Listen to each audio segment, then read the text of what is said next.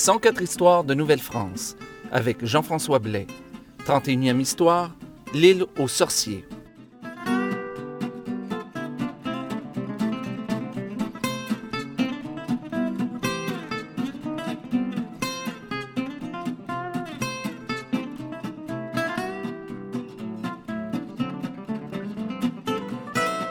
Bonjour à toutes et à tous et bienvenue à cette 31e histoire de Nouvelle-France.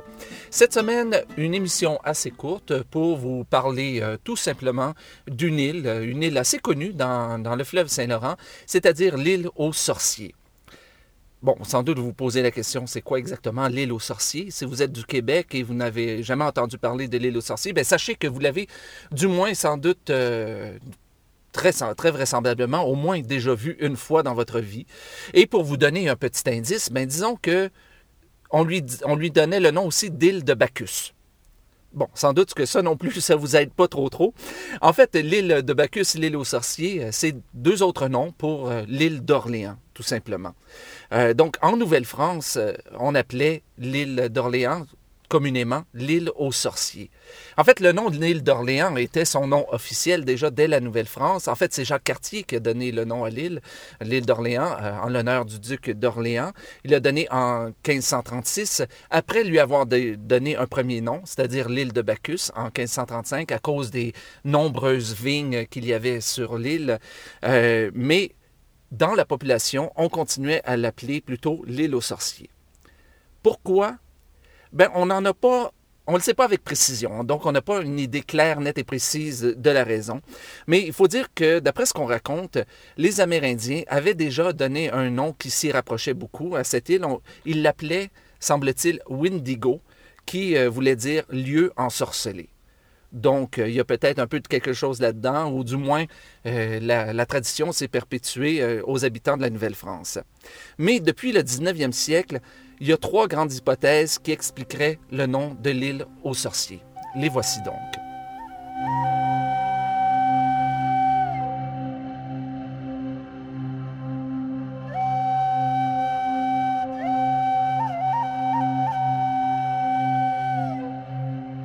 Alors, selon une première hypothèse, le mot, euh, le nom du moins, île aux sorciers viendrait du fait que sur l'île d'Orléans, on retrouvait plusieurs sources, des sources d'eau et des sources abondantes. Et du mot source, on aurait extrapolé jusqu'à appeler les habitants des sourciers, et de sourciers, ben, on les aurait appelés sorciers tout simplement. Bon, ça vaut ce que ça vaut comme hypothèse. Mais selon une deuxième hypothèse, on les aurait appelés sorciers parce qu'on faisait souvent appel à eux pour connaître l'arrivée ou pour prédire l'arrivée des bateaux euh, venant, de France et dont dépendait la colonie, dont dépendait vraiment la survie de la colonie à ce moment-là.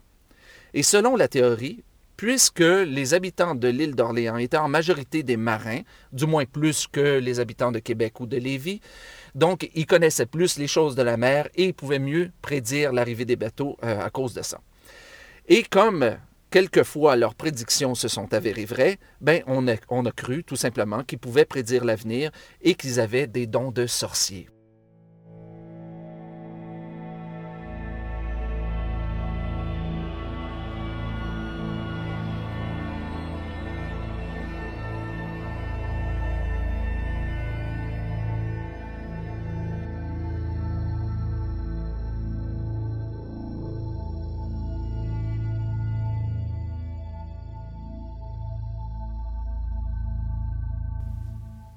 Alors, selon une troisième et dernière explication, selon ce qu'on raconte, il y aurait plusieurs témoins à l'époque de la Nouvelle-France qui auraient affirmé avoir vu sur les rives de l'île d'Orléans pendant la nuit des feux se promener, s'entrecroiser, aller et venir, et on en aurait conclu que c'était soit des feux follets, ou soit encore des habitants de l'île qui s'adonnaient à des pratiques magiques, ou encore qui couraient le loup-garou, ou qui étaient tout simplement possédés du mauvais esprit. Mais il semble qu'il y ait quelque chose de vrai, un fond de vrai euh, dans ces témoignages.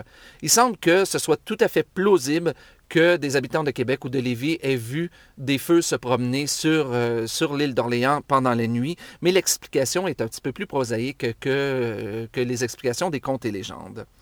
En fait, semble-t-il, il semblerait que la pêche à l'anguille à cette époque aurait été abondante dans la région et à cause des heures variables des marées, bien, il arrivait que les, les, pêcheurs doivent se rendre la nuit auprès de leur, de leur prise pour voir leur prise. Et la nuit étant la nuit, bien, ils devaient s'éclairer, bien entendu. Et pour ce faire, bien, ils utilisaient des falots de sapins enflammés pour voir où ils allaient. Et euh, bien entendu, imaginons-nous quelques instants sont à Québec pendant la nuit ou à Lévis et on voit apparaître comme ça sur les rives de l'île d'Orléans des feux qui vont, qui viennent et qui s'entrecroisent et qui finalement disparaissent. Eh bien, euh, ça a de quoi nourrir l'imagination et donc ça, ça vient du sens que cette explication soit la bonne pour laquelle, la raison pour laquelle on disait que c'était l'île aux sorciers.